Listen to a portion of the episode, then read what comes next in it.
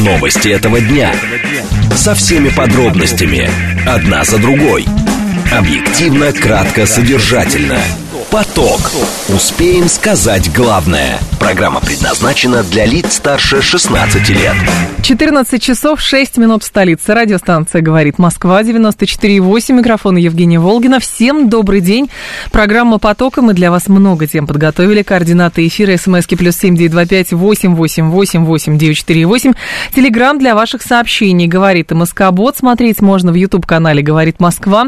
Стрим там уже начался. По традиции давайте начнем с движения в городе. В движении. Яндекс рисует нам сейчас э, пятибальные пробки. Движение в городе затруднено по э, кольцам в основном. Э, здесь основные затруднения между Волоколамкой и Ленинградкой, внешняя и внутренняя сторона.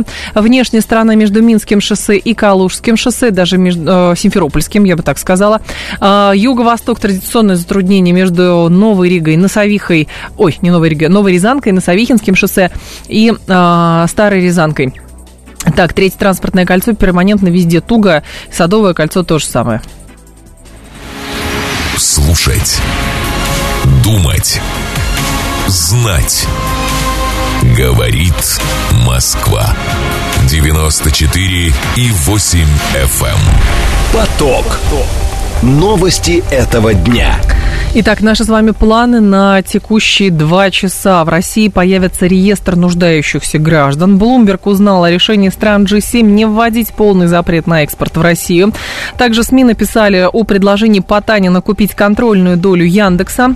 А после мы с вами а, еще успеем после информационного выпуска обсудить э, темы. Во-первых, запрещенные талибы понадеялись на поставки а, топлива из России. И наш умный парень сегодня это а, Владимир Оленченко, старший научный сотрудник Центра европейских исследований Института мировой экономики и международных отношений Российской академии наук. Поток. Успеем сказать главное. Итак, давайте разбираться теперь с реестром нуждающихся граждан. Вице-премьер Татьяна Голикова сообщила о запуске единого реестра нуждающихся граждан с января 2024 года. Реестр позволит автоматизировать и упростить получение адресной социальной помощи малообеспеченным. А, на это делают расчет власти. Самый главный вызов, который, я считаю, стоит перед нами в 2023 году с точки зрения подготовки и запуска с 1 января 2024 года, это реестр нуждающихся. Голикова отметила, что срок реализации этого проекта уже переносится не потому, что были не готовы, а потому, что нужно было создать другие институты для того, чтобы реестр заработал.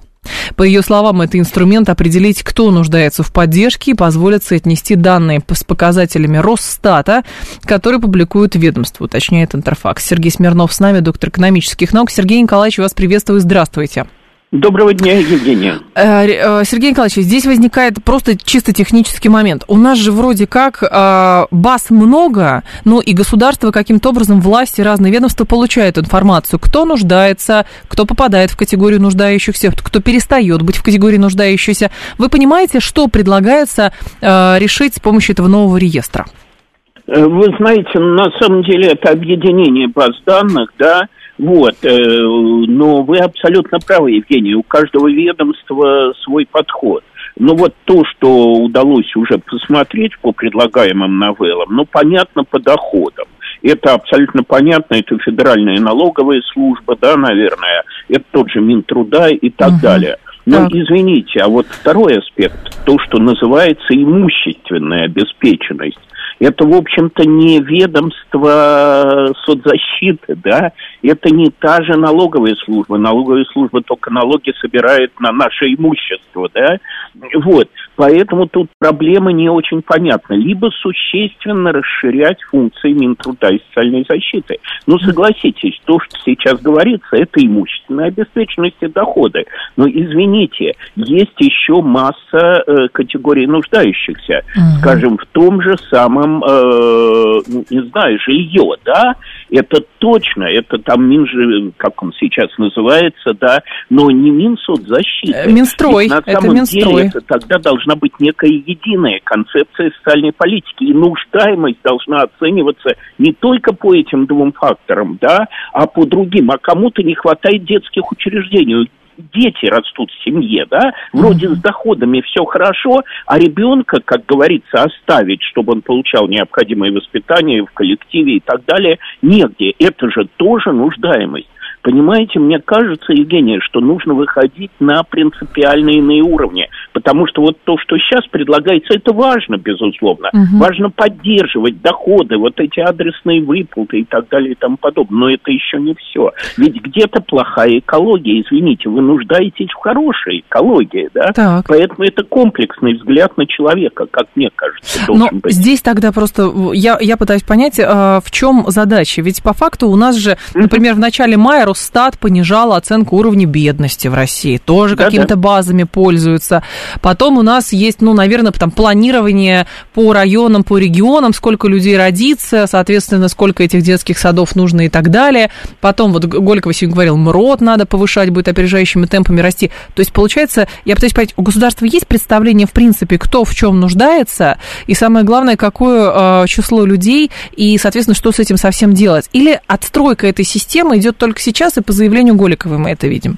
Нет, вы знаете, на самом деле все это существует, потому что масса систем адресной социальной поддержки есть. Ну вот про детей вы уже сказали, а те же самые субсидии на оплату жилья и коммунальных услуг, они напрямую зависят от доходов семьи, безусловно. Угу. Эта система существует с 90-х годов, если мне не изменяет память, она действительно оттуда существует. То есть эта система постоянно развивается. Возьмите те же самые доплаты неработающим пенсионерам до прожиточного минимума в регионе. Это действительно тоже один из факторов, как говорится, нуждаемости тех, кто не выработал нормальную, ну вот, соответствующую пенсию. Поэтому это просто, вы абсолютно правы, опять же, Евгений, это идет идет некая консолидация данных, и важно понять, какие данные здесь нужны, да. Ну, у вас большая зарплата, например, да, угу. э, но у вас нет жилья, а у другого зарплата маленькая, но у него там унаследованное жилье или когда-то давно построенное, да. Два абсолютно разных типа нуждаемости. И мне кажется, что здесь тоже должен быть какой-то дифференцированный подход. Мы, к сожалению, mm очень часто говорим, что нуждаемость это только бедные. Да, проблема есть есть. Да, государство в последнее время, начиная с ковида, поддерживает эти семьи. Тот же самый индекс Джини, да, уменьшился коэффициент фондов, ну, эти статистические uh-huh, показатели, uh-huh. да, свидетельствуют дифференциации. Не принципиально они уменьшились, но уменьшились.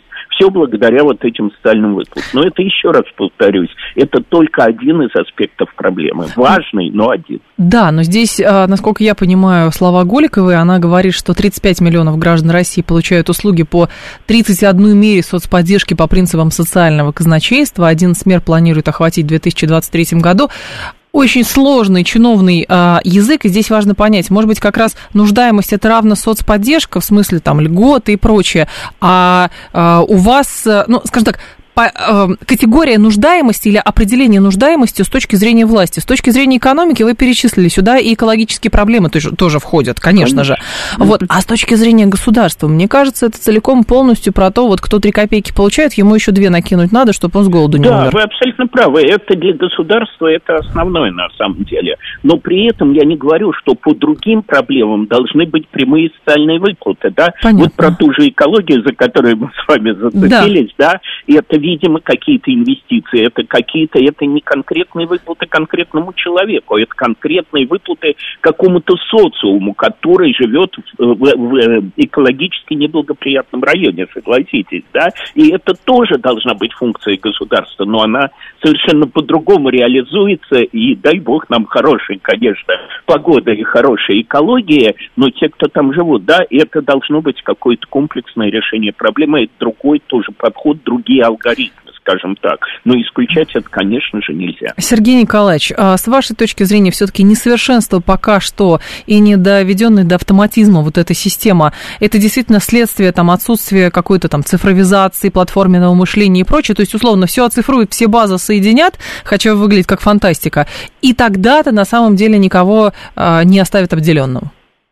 Ну, вы знаете, я думаю, что действительно сначала это был недостаток цифровизации, а потом есть еще один момент – это теневая экономика. Мы не всегда можем понять, точнее, наши налоговые службы, реальные доходы домохозяйства, да. Вот, и в последнее время с этим как бы прогресс тут есть именно в сфере цифровизации, о которых вы говорите, не у всех это вызывает э, поддержку, как вы прекрасно понимаете, угу. потому что в тени, да, это все абсолютно понятно, но тем не менее, ну а почему, собственно, вот эта программ, э, проблемы э, объединения баз данных, ну вы видите, что сейчас происходит по, как говорится, связанные с, с этими электронными повестками и ага. повестками, это понятно, да, то есть вот, собственно говоря, я думаю, что вот из положительных моментов нужно выйти на то, чтобы не только, вот, как говорится, повестки, это все понятно, это за рамками, но то, что вот человек должен э, рассчитывать на государство, да,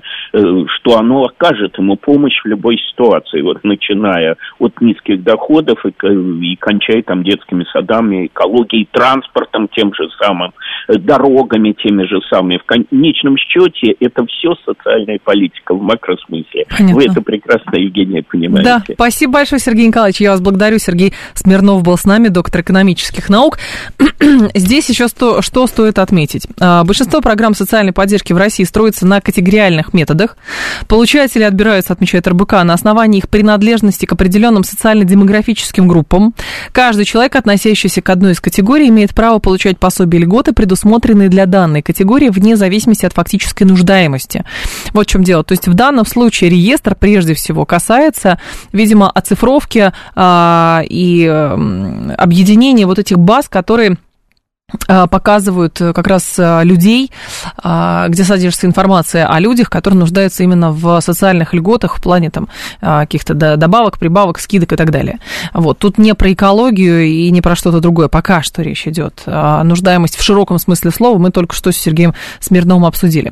В мае прошлого года, напомню, в России был принят закон, который позволит правительству автоматизировать процесс выявления и учета граждан, которые нуждаются в социальной поддержке. Механизм предусматривает автоматизацию процесса расчета расчета среднедушевого дохода на члена семьи и оценку имущественной обеспеченности на основании данных, которые предоставляет ФНС, МВД и Росреестр. Процесс оценки планируют реализовать через единую государственную информационную систему социального а, обеспечения или ЕГИСО, так оно называется. Первый вице-премьер правительства Андрей Белаус в интервью РБК еще пояснял, что проблему бедности в России можно решить только введением адресных пособий для тех категорий людей, которые находятся в тяжелой жизненной ситуации.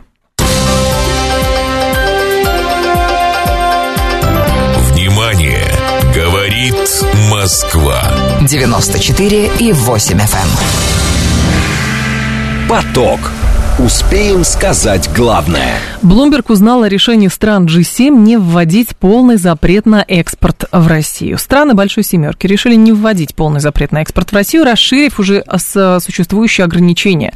Источники издания говорят, G7 также не намерена вводить а, полный запрет на торговлю российскими алмазами. А, новые ограничения обсуждаются на саммите G7 в Хиросиме.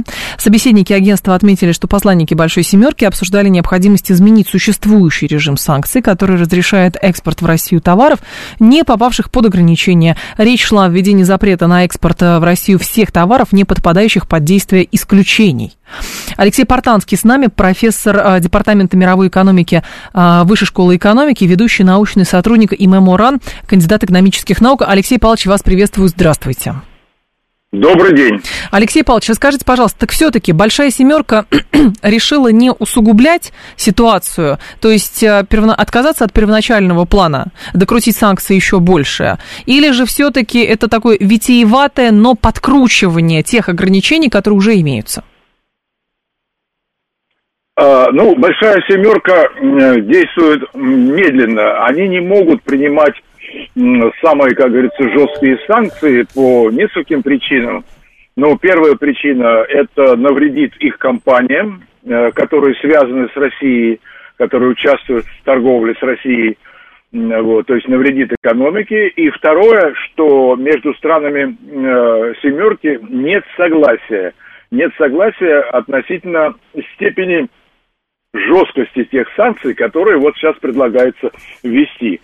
Но, конечно, постепенно, постепенно они хотели бы их ужесточать. В этом смысле согласны все. Но вот именно каким образом, известно, что Соединенные Штаты, они занимают более жесткую позицию, которая заключается в том, что давайте запретим все, а потом будем делать исключения. Европейский Союз с такой позицией не согласен. Европейский Союз занимает более такую позицию мягкую, с тем, чтобы, так сказать, больше было исключений. Вот. Ну, конечный вариант, как мы знаем, он появится уже в документе семерки, когда саммит будет завершен. То есть это, скорее всего, 21 числа. Угу. Но вот предварительные подходы, они таковы. Алексей Павлович, а в данном случае есть ли действительно ощущение некого предела по введению санкций против Российской Федерации, или все-таки никто никуда не спешит? Ну, то есть, условно, была задача не полностью запретить, например, а, возможности России по экспорту углеводородов, а задача была снизить российские доходы от экспорта углеводородов. И поэтому сейчас там дефицит бюджета э, достигнет определенной точки, европейцы и американцы сочтут, что логично, и продолжат э, додавливать, ну, с их точки зрения, то, что можно. Влиять на контрагентов российских, которые помогают с их точки зрения обходить санкций, или же все-таки сюжет может по-другому развиваться? А, да, кстати, в 11 пакете санкций ЕС э, важнейшее внимание уделяется именно а, выполнению уже введенных санкций, то есть ликвидации тех лазеек, которые есть, а лазейки есть. Вот буквально вчера попалась информация о том, что, э, по крайней мере, 25 западных компаний – не выполняют тех ограничений, которые э, следовало бы выполнять. Но я думаю, что реальное число может быть даже и больше. Вот, поэтому Европейский Союз, ну и, наверное, семерка в целом, будет работать над тем, чтобы вот ликвидировать все лазейки, потому что действительно э, где-то уже э, предел наступает, вот предел санкционного э, давления, он уже, наверное, вот близок. А, поэтому сейчас предлагается сосредоточить внимание на том, чтобы устранить лазейки. А этих mm лазеек достаточно много. Вот в ближайшее время, наверное, Запад будет работать в этом направлении. Ну и кроме того, конечно, есть вот отдельные сектора, э, где согласие достичь очень трудно. Ну, это, например, торговля золотом. Вот. И здесь, конечно, вот э, США, например, могут требовать самых жестких ограничений, а Европа с этим не согласна, потому что там Бельгия, в Бельгии, значит, есть э, э, Антверпен, э, центр торговли вообще золотом, вот. И, но здесь, кстати, проблема распространяется и далеко за рамки Европейского Союза. А, кстати, мы знаем, что сейчас в работе э, семерки участвует и Индия тоже, Индия, Бразилия. Вот. Да. А э, в Индии э, порядка 100 тысяч человек заняты огранкой алмазов. Тех алмазов, которые поступают из России. Поэтому Индию это тоже затрагивает. То есть вот здесь вот такой комплекс, э, комплекс проблем, которые сразу решить довольно сложно. Алексей Павлович, еще есть другой момент, на, на что э, обращает внимание Bloomberg. Лидеры G7 на встрече в Японии намерены сделать акцент на привлечении ключевых стран третьего мира к своему противодействию Пекину и Москве. Китай, Россия, США и их союзники активизируют усилия по завоеванию сердец и умов в стратегических развивающихся странах. И э, вдобавок к этому Economist тоже пишет э, сходные мысли на бумаге излагает, сможет ли Запад победить весь остальной мир, то есть приумножить союзников в противостоянии с Российской Федерацией, потому что, как кажется, странам третьего мира становится неудобно э, испытывать вот это давление, соответственно, э, испытывать сложности в э, плане торговли, потому что есть постоянный домоклов меч в виде э, санкций. Мы вас ограничим, если вы будете помогать в Москве. Какие у них есть инструменты, а какие инструменты есть у нас? А, ну, видите ли, к сожалению, пока это работает. Работает. Вот угу. то, что вы только что сказали, да. что если вы будете нарушать, то мы вас, э, мы введем вторичные санкции в отношении угу. вас. Видите ли, это работает даже в отношении наших ближайших союзников по Евразийскому экономическому союзу и ОДКБ. Это работает. Мы знаем позицию Казахстана, э, Армении. Вот. Да, это работает, и Москва, в общем-то, уже как-то вынуждена с этим э, мириться. А, вот. Ну, конечно, здесь тоже, да, и в отношении Турции тоже вот мы видели, что э, там э, товары, которые шли в Россию параллельным импортом, э, на них тоже ограничения наложены, и теперь там приходится растаможивать в Турцию, а потом уже вывозить в Россию, это дороже намного для нас. Mm-hmm. Вот. Поэтому, поэтому, да, к сожалению, и наши ближайшие союзники, вот я только что сказал, что там Индия присутствует, Хиросиме и Бразилия, они же наши как бы союзники, партнеры по БРИКС. Да. Но я думаю, что их не зря пригласили, и их там будут обрабатывать с тем, чтобы они выполняли вот те ограничения, которые примет «семерка». Не зря. Поэтому, конечно, Запад будет продолжать давление на страны третьего мира, чтобы они по максимуму соблюдали ограничения. Это, это движение такое не, не, нежелательное для нас, оно продолжится. Алексей Павлович, я правильно понимаю, что мы сейчас занимаем, ну, либо вынужденно, либо сознательно некую пассивную позицию а, в надежде, что там, условно, те же самые страны третьего мира, почувствовав это давление, все-таки выберут там Китай, Россию и так далее, то есть более независимую политику экономическую и, а, соответственно, а, как бы будут ориентироваться на уже альтернативные источники, а, нежели на Соединенные Штаты Америки и Европейский Союз, или же все-таки это как-то иначе выглядит? То есть у нас позиция пассивная. Ну, э, наша так называемая пассивная позиция, как, хотя обидно ее таким образом квалифицировать, объясняется тем, что наша экономика не столь сильна, тем более, когда речь идет о том, что нам противостоят экономики э, всего Запада, то есть угу. Европейский Союз, э, Соединенные Штаты, там Япония да. и так далее. То есть, э, скажем так, 50% глобального ВВП против 2,5%. Ну, тут соотношение это совершенно понятно. Поэтому нам экономическими методами противодействовать довольно сложно.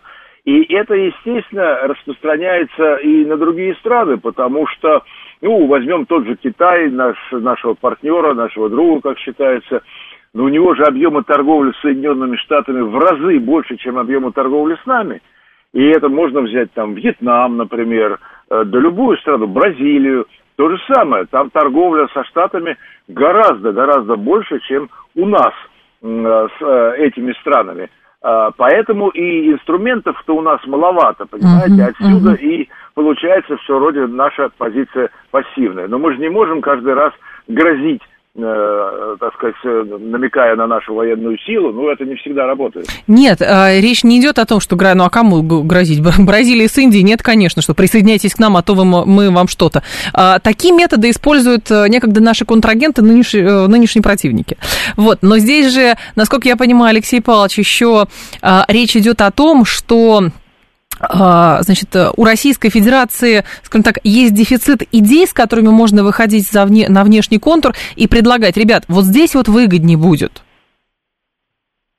Ну, очевидно, да. Запас таких идей, наверное, не исчерпан. И для, так сказать, э, генерации этих идей вот э, должно работать правительство – Э, в содружестве с нашим бизнесом для того, чтобы действительно угу. что-то такое предложить нашим партнерам, что было бы интереснее, что было бы интереснее, э, чем соблюдение вот э, вторичных или первичных санкций Понятно. западных. Спасибо большое, Алексей Павлович, я вас благодарю. Алексей Портанский был с нами, профессор Департамента мировой экономики Высшей школы экономики, ведущий научный сотрудник и меморан, кандидат экономических наук. Просто перенаправить сырье на другие рынки, пусть с небольшими потерями и скидками. А да, а мы чем занимаемся, занимаемся последний год? Нас вынудили этим заниматься. То есть ситуация сложилась так, что мы вынуждены были обратить внимание на э, другие части света вот. Но не забывайте, что торговля углеводородами и вся инфраструктура, она складывалась на протяжении полувека. Это не в 93-м году сказали, давайте мы с Германией будем торговать. Нет, это еще а, при Советском Союзе было все сделано а, и закладывалось как фундамент. Так, Юрий Каменков, действия семерки коллективные, поэтому отвечать на них нужно также коллективные, пока мы только с ОПЕК имеем кооперацию. С другими странами Единого фронта создать не получается, отчасти потому, что России сложно быть лидером движения без идеи. ОПЕК, э, слушайте, ну там потому что есть идея торговли нефтью, потому что там нефтедобывающие страны, и важно, чтобы нефть торговалась за приемлемые деньги, чтобы получать хорошие а, деньги в бюджет. Вот, вот такая идея, она работает. Просто потому, что скооперировались и решили. Соединенные Штаты Америки к ОПЕК относятся крайне отрицательно, но ничего с ней поделать не могут. Давайте новости послушаем, потом ваше сообщение еще дочитаю. Новости этого дня. Со всеми подробностями. Одна за другой. Объективно, кратко, содержательно. Поток. Успеем сказать главное. 14.36, столица, радиостанция «Говорит Москва», 94.8, микрофон Евгения Волгина. Мы с вами продолжаем. Я не верю, что нет чувствительного экспорта в недружественные страны. Есть, конечно, чувствительный экспорт в недружественные страны, и мы экспортируем этот чувствительный экспорт, потому что мы демонстрируем договороспособность свою, потому что мы не хотим прослыть э, какими-то неадекватными а, партнерами, ну, как-то так. Либо же мы с вами вчера на эту тему говорили, либо же стоит вообще рассматривать все эти процессы параллельно. Ну, это свойство у нас такое. А просто все параллельно, все не сообщается между собой. Вот, если у европейцев, американцев все вместе там, а, значит, и помощь Украине, и санкции против России, и прочее, прочее, прочее. Вот, если только Россия что-то сделает, тогда мы, может быть, эту удавку санкционную придушим, и все. У нас несколько параллельные процессы, но действительно вопрос же не то, чем можно ответить, потому что объективно у них инструментов больше, так сложилось. Мы были более интегрированы туда, чем они интегрированы к нам. Но предложить какую-то альтернативную идею, то есть некий план, с которым можно выйти к а, на другие а, политические площадки, к другим странам. Вот этот вариант можно придумать, но для этого нужно продумать план, с чем мы выйдем. А, там, предложить что-то. Ну, потому что, скажем так, выходить, как кажется, на международную площадку и говорить, смотрите, западники, что, значит, натворили и как стравили, значит, два некогда братских народа, это будет ну, может быть, не все это услышат. То есть э, теоретически можно, но не все это услышат просто потому, что э, где-нибудь в Африке, может быть, мало слышали про а, Украину и не во всех тонкостях разбирается. Вопрос торговли.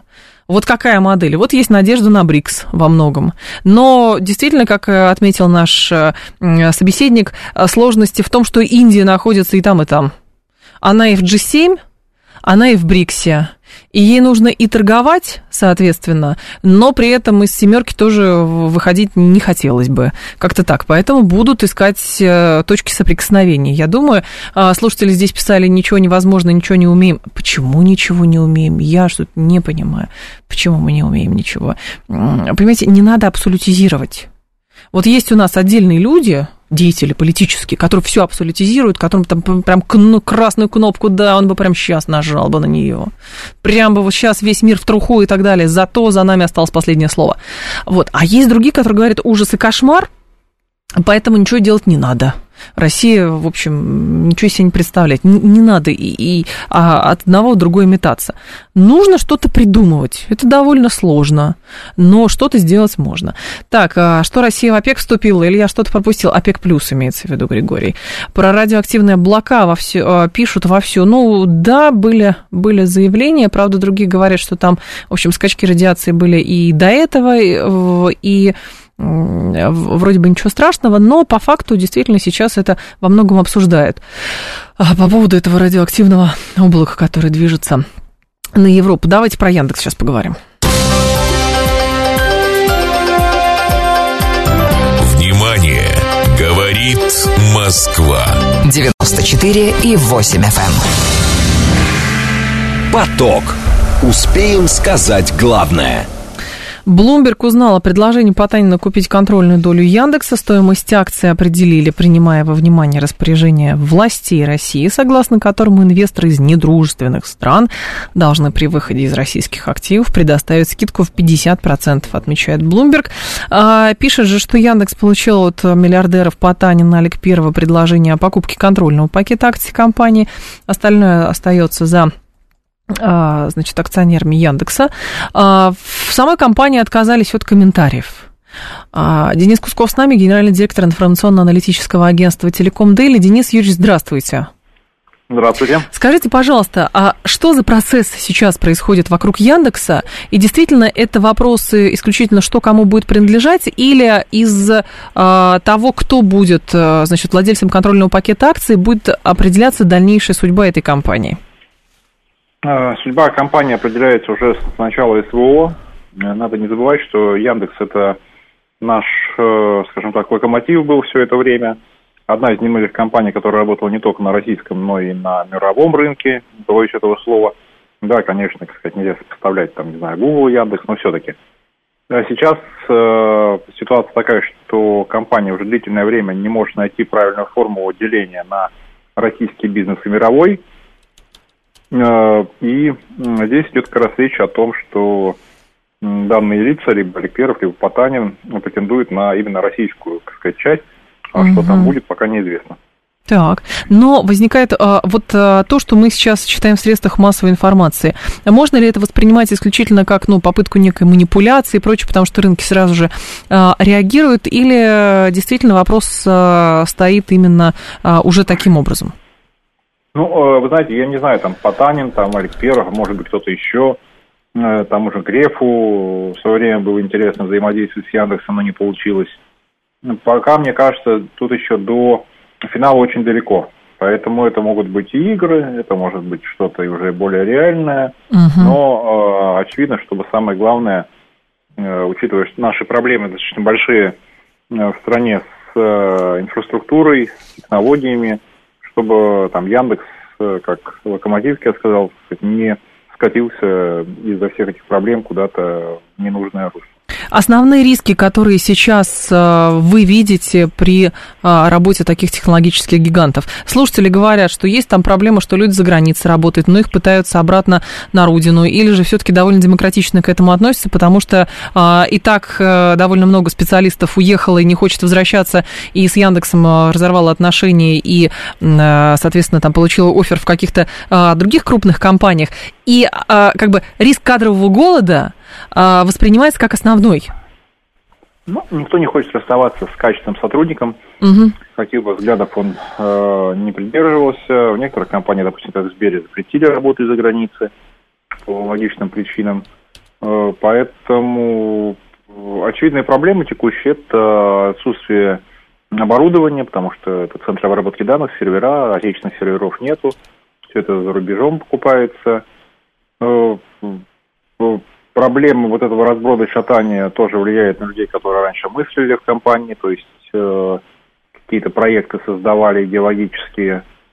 Э, кадровый ресурс, ну, как бы, что мы можем с этим сделать? Э, в ближайшее время вряд ли что-то можно будет э, улучшить в этой сфере, но, с другой стороны, думаю, что и те люди, которые остались работать э, в России, угу. они тоже обладают достаточно большими возможностями. Большие возможности. А, Денис Юрьевич, в целом развитие вот этого сектора а, российской экономики, а, какие здесь перспективы рисуются в ближайшее время? 30 лет Россия была державой, которая все старалась купить, э, вместо того, чтобы стараться все производить. Вот. Либо, по крайней мере, очень важное производить. Поэтому мы пожинаем плоды Э, вот этого разброда и шатания. Угу. К сожалению, мы не подготовились к этой ситуации. На мой взгляд, мы бездарно провели время с 2014 года по 2022 однозначно, когда Крым вошел в состав, когда там, начались первые санкции. И если бы мы э, озаботились этими вопросами в 2014 году, наверное, сейчас была бы ситуация иная. Но, к сожалению, мы продолжили закупать Сапсан, Airbus, Боинги, а также с его активным оборудованием. Поэтому к сожалению, все это э, сказать, требует от нас сейчас бежать э, утроенной силой, а как это удастся, ну, пока сказать трудно. А, вот эта фраза в Блумберге в статье, посвященной Яндексу, значит, инвесторы из недружественных стран должны при выходе из российских активов предоставить скидку в 50%. А насколько инвесторы из недружественных стран активно готовы расстаться с этими а, активами или нет? Пока сказать сложно. сложно. Знаете, мы в Телекомделе не проводили опрос uh-huh. инвесторов, э, поэтому, очевидно, компании, которые из-за рубежа вкладывали в Яндекс, они чувствовали возможность для своего развития. И, конечно, они не будут рады тому, что происходит. Потому что происходит. Но в целом все-таки развитие вот этого сектора определяется тем, что туда готов вкладывать большие деньги, или развитие, э, или определяется это исключительно тем, что есть люди, креативно мыслящие и так далее. Ну, как вот, например, люди, которые, да, создали Яндекс. Одно, э, ну, люди, которые создали Яндекс, уже не все в Яндексе. Это, это правда. Да, да, значит, э, и мы понимаем, что и Волош не будет относиться к российскому подразделению. Значит, поэтому очевидно, что это... То есть не все решают деньги, Э, так сказать, но они решают многое. То есть если будут находиться там умные люди, но у них не будет денег для развертывания, ну, ничего не получится. С другой стороны, будет деньги, не будет людей, тоже ничего не получится. Поэтому все-таки это моя золотая середина. Понятно. Спасибо большое, Денис Юрьевич. Я вас благодарю. Денис Кусков был с нами, гендиректор информационно-аналитического агентства Телеком Дейли. Пока официальных комментариев по этому поводу не было, но к Яндексу приковано довольно большое, естественно, внимание в связи с тем, что а, это была и остается там крупнейшая российская IT-компания, вот, а, которая занимает а, серьезную долю на рынке в разных секторах, я имею в виду. Вот. И возникает, конечно, вопрос, как она дальше будет развиваться в условиях того, что все равно будут требоваться люди, а, в условиях того, что требуются серверы, требуется железо, требуется софт, а вот, требуется что-то выпускать на рынок постоянно, но акцент действительно сейчас делается а, на то, кому все-таки будет принадлежать контрольный пакет, и означает ли это окончательное приземление компании, вот, или же все-таки будут какие-то находиться иные схемы, ну, просто потому что иначе, как бы, здесь на чаше весов что? А, доказать некий, а, соответственно, там, а, политическую преданность и прочее, или же все-таки заставить, чтобы компания работала на благо Российской Федерации, чтобы не было там, разрушено то, что выстраивалось долгие-долгие годы. То есть кризис очевиден совершенно во многих компаниях, но как его будут преодолевать, ну, сейчас основная интрига действительно, кому перейдет контрольный пакет. Говорит Москва. Поток. А, так, я так понимаю, что взять талантливого управленца, в том числе из-за рубежа, не представляет трудности. Трудности в ограничениях из-за секретных корпоративных разработок, говорит Адам. Слушайте, ну это везде есть талант... Я думаю, что здесь есть талантливые управленцы.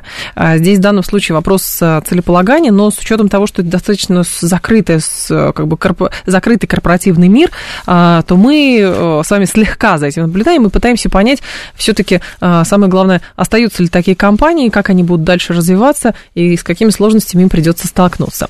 Далее, запрещенные талибы понадеялись на поставки топлива из России выразили надежду на заключение контракта на поставки топлива с Татнефтью и другими российскими нефтяными компаниями. Об этом пишет РИА Новости со ссылкой на заявление министра промышленности и торговли страны Нуридина Азизи. Он рассказал, что талибы ведут переговоры с российскими экспортерами еще с прошлого года. Потребность Кабула в нефтепродуктах они оценивают в 4 миллиона тонн. Частично им а, она покрывается импортом из Туркмении и Ирана, но администрация запрещенного Талибана планирует также заключить хорошие соглашения с Россией. Реакции Москвы пока не было. Э, значит, э, что здесь было единственное? Министр сообщал, что талибы заключили с Россией предварительное соглашение о поставках бензина, дистоплива, газа и пшеницы. Москва предложила скидку на сырье, но пока официальных комментариев не было а, от Москвы. Андрей Сиренко с нами, руководитель аналитического центра Российского общества политологов, руководитель Центра изучения афганской политики. Андрей Николаевич, здравствуйте. Здравствуйте. Скажите, пожалуйста, вот талибы надеются, надеются, даже сообщали, что какие-то предварительные договоренности э, есть, а реакции от Москвы нет. Как это объяснить?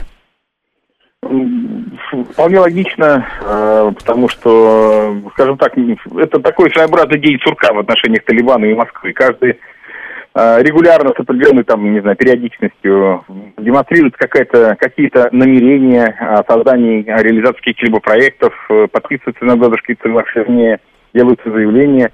Ну, на деле все, конечно, оказывается гораздо проще скромнее, угу. иногда совсем скромно, э, чем, чем декларируется. Вот даже вот тот эпизод, который сейчас упомянули, там прошлогодние э, прошлогодняя сделка, где там обещали талибы расплатиться лекарственными травами за поставки значит, российской пшеницы или российского топлива и так далее. Но, честно говоря, вот вы очень верно заметили, сообщения были, а, о том, что это хотят сделать, а не было ни одного сообщения о том, что это сделано. В том числе включая лекарственных травах. Честно mm-hmm. говоря, для меня это тоже загадка. Вот я никак не могу, не могу прокомментировать. У меня нет э, ни одной э, нет достоверной информации, э, в какой степени это было выполнено. Я знаю, что да, на самом деле какие-то поставки топлива из России идут, причем они, э, судя по некоторым источникам в Кабуле, они идут даже не совсем, скажем так, э, прямой и простой схемой. Там есть какая-то цепочка посредников, там вообще, ну, вы знаете, да, любые поставки, тем более ГСМ, это всегда такая вкусная, вкусная ликвидная Конечно. схема, на которой, угу. на которой любят зарабатывать э, на постсоветском пространстве. И, насколько мне известно, э, господин Бородар, э, человеком которого, то есть вице-премьер правительства Талибана, которым, человеком, который является э, господин Азизи, вот тот самый, который приехал в Москву и который делает прекрасные заявления, да, его родственники напрямую задействованы в поставках топлива из постсоветского пространства. Это, скажем так, это, то есть это не просто, а, скажем так, некая гуманитарная экономическая акция для Афганистана, это еще личный бизнес-проект господина Бородара. Mm-hmm. Так что поэтому, наверное, в какой-то степени это будет реализовано.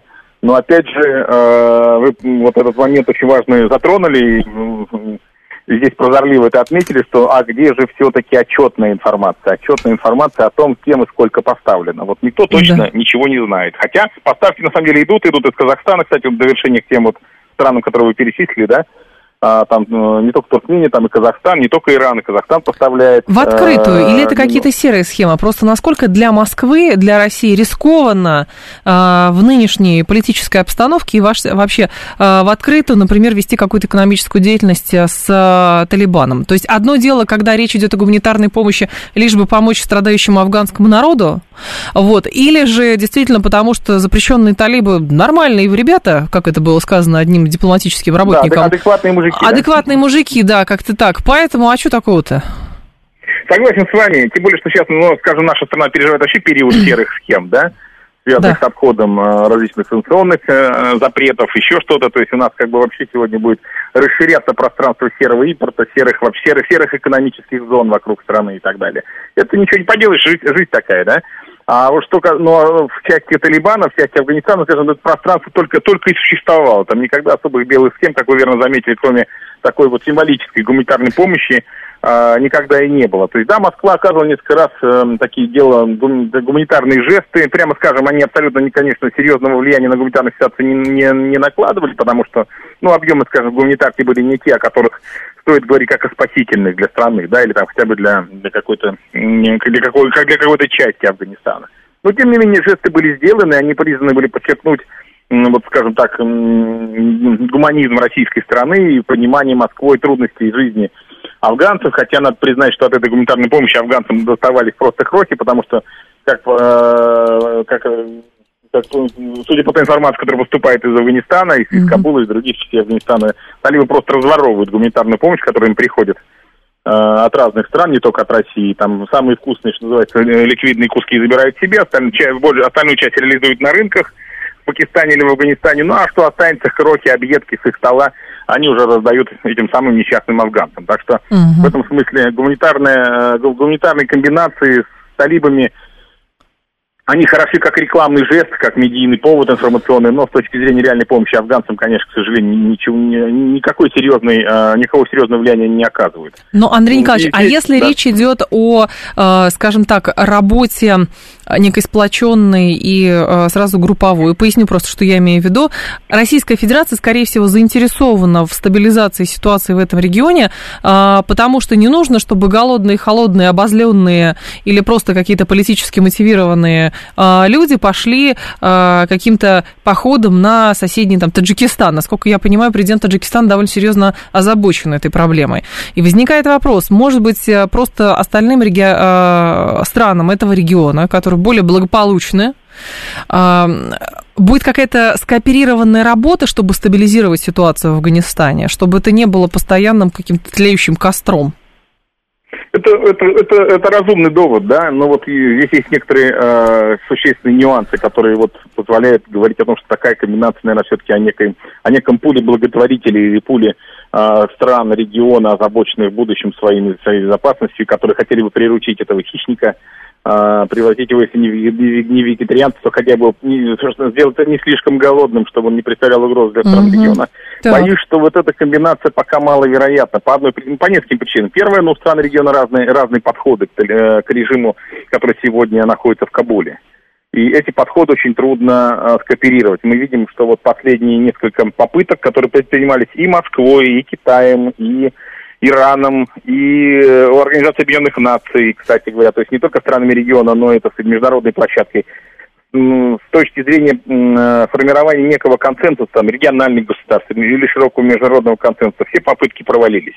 Почему у нас уже э, долгое время не собирается тот самый замечательный московский формат, которым, помните, мы так гордились, и которым да. гордились наши чиновники МИДа? Почему не собираются другие площадки, связанные с афганским урегулированием? Потому что бесполезно. Ну, нет результата. То есть а выпускать очередную пустую декларацию уже никому не хочется. Все понимают, что сегодня, в принципе, ситуация вокруг Афганистана зашла тупик. И, к сожалению, к сожалению, страны региона, как и мировое сообщество, неважно, большие страны или малые, повлиять на ситуацию не могут. Сегодня ситуация э, может сдвинуться, вот выйти из этого, или, так сказать, расшатать этот тупик только Мгм. за счет внутренней динамики. И э, никто не может дать гарантии, какая именно это будет динамика, позитивная или отрицательная. К сожалению, в Афганистане чаще всего сбываются плохие прогнозы. Э, И боюсь, что на этот раз тоже такого, такого рода прогнозы будут сбываться. Дело в том, что и внутри Талибана сегодня происходит внутренняя, э, внутренняя напряженность, идет, э, усиливается конфликт между разными фракциями, которые, по оценкам некоторых афганских экспертов, может Мгм. рано или поздно, а может быть скорее рано, чем поздно, завершиться какой-то каким-то военным переворотом, либо даже угрозой внутри э, внутри талибской гражданской войны. Никуда не делось антиталибское сопротивление, которое также сегодня пытается переформатировать свой, свои структуры и начать, э, ну, фактически переход к боевым действиям. Э, в, в иной как бы, стратегии, в иной логике, но тем не менее к этому подготовка идет. Понятно. Не, не забывайте об ИГИЛ, запрещенной в России организации, которая никуда не делась и при талибах начинает цвести бурным цветом в Афганистане. Сегодня Несмотря на то, что они актив- были фактически идеологическими соперниками, насколько да, я ну, понимаю, как, да? ну, там, как выяснилось, это просто это, это конкуренция между Кока-Колой и Пепси-Колой, на самом деле, на одном рынке, где А, вот. Поэтому, да, ребята сравнение. делят рынок, делают доходы, делят доходы, делают, делят молодежную ресурсную базу джихадистов и так далее. И сегодня есть веские основания полагать, что э, серьезные и отнюдь не голодные в смысле физическом, в гастрономическом смысле джихадистские группы, а вполне себе откормленные, перебрасываются из районов северного Пакистана, из южных районов Афганистана к границам СНГ. А, Есть веские основания подозревать, что на осень э, эти джихадистские группы готовят неприятные сюрпризы для Таджикистана, например, и, соответственно, для российской военной базы там. Тогда Сегодня другой этих момент. Андрей Николаевич, я обращаю ваше внимание как раз на эти цитаты, которые дает ТАСС после встречи а, вот, Ну- Нурудина Азизи в Казани с главой Татнефти Наилем Магановым. Значит, а, на этой встрече господин Азизи предоставил информацию о запасах нефти в Афганистане, пригласил компанию принять участие в разработке, добыче и переработке нефти на своих мощностях. Возникает вопрос, я правильно понимаю, что решение о том, торговать, не торговать, сотрудничать, не сотрудничать и вообще вести какую-то экономическую деятельность будет приниматься не на общегосударственном уровне, потому что статус запрещен никто не снимал, а на, ну, что называется, эм, таком корпоративном коммерческом. Вот выгодно, невыгодно. Но есть же много нефтяных компаний и разных других компаний, которые работают в странах, там, до сих пор охваченных там, гражданскими войнами и так далее, там, в Северной Африке, на Ближнем Востоке. То есть схема примерно понятна. Да, так, е- если такое решение будет принято, то вы правы, оно будет приниматься именно на корпоративном уровне, скажем так. Ну, конечно, с учетом нашей специфики, все равно без кивка из э, госструктуры, Мгм. наверное, будет не обойтись. Но, но здесь вопрос только в следующем, да. Да. А, Россия не самый активный экономический игрок в Афганистане, прямо скажем. А, Китайцев там 20 лет больше, особенно. да? А, Ну, и вот я хочу вам привести пример. Опять же, вот э, существует миф о том, что китайцы более Нет. активны в Афганистане, что они там вот ведут массу переговоров на афганской площадке, на китайской площадке, подписывают разного рода контракты, в том числе в части по добыче нефти на севере страны, вот куда нефть пытаются сейчас затащить Мгм. а, якобы затащить, да. Прям 30 секунд. Э, Люди, люди, да, люди, люди, люди Барадара. Но на самом деле ни один проект, который китайцы подписывали о намерениях с талибами, до сих пор не реализуется, в том числе в Ага. части добычи нефти на севере. Разговоров много, результатов ноль. Поэтому здесь обольщаться не стоит. Я думаю, нужно готовиться не столько к каким-то хорошим новостям об экономических проектах, сколько к не очень, не очень хорошим новостям об активизации джихадистских группировок в Северном Афганистане. Понятно. Спасибо большое, Андрей Николаевич. Я вас благодарю. Андрей Сиренко был с нами, руководитель аналитического центра Российского общества политологов, руководитель Центра изучения афганской политики. Новости мы продолжим.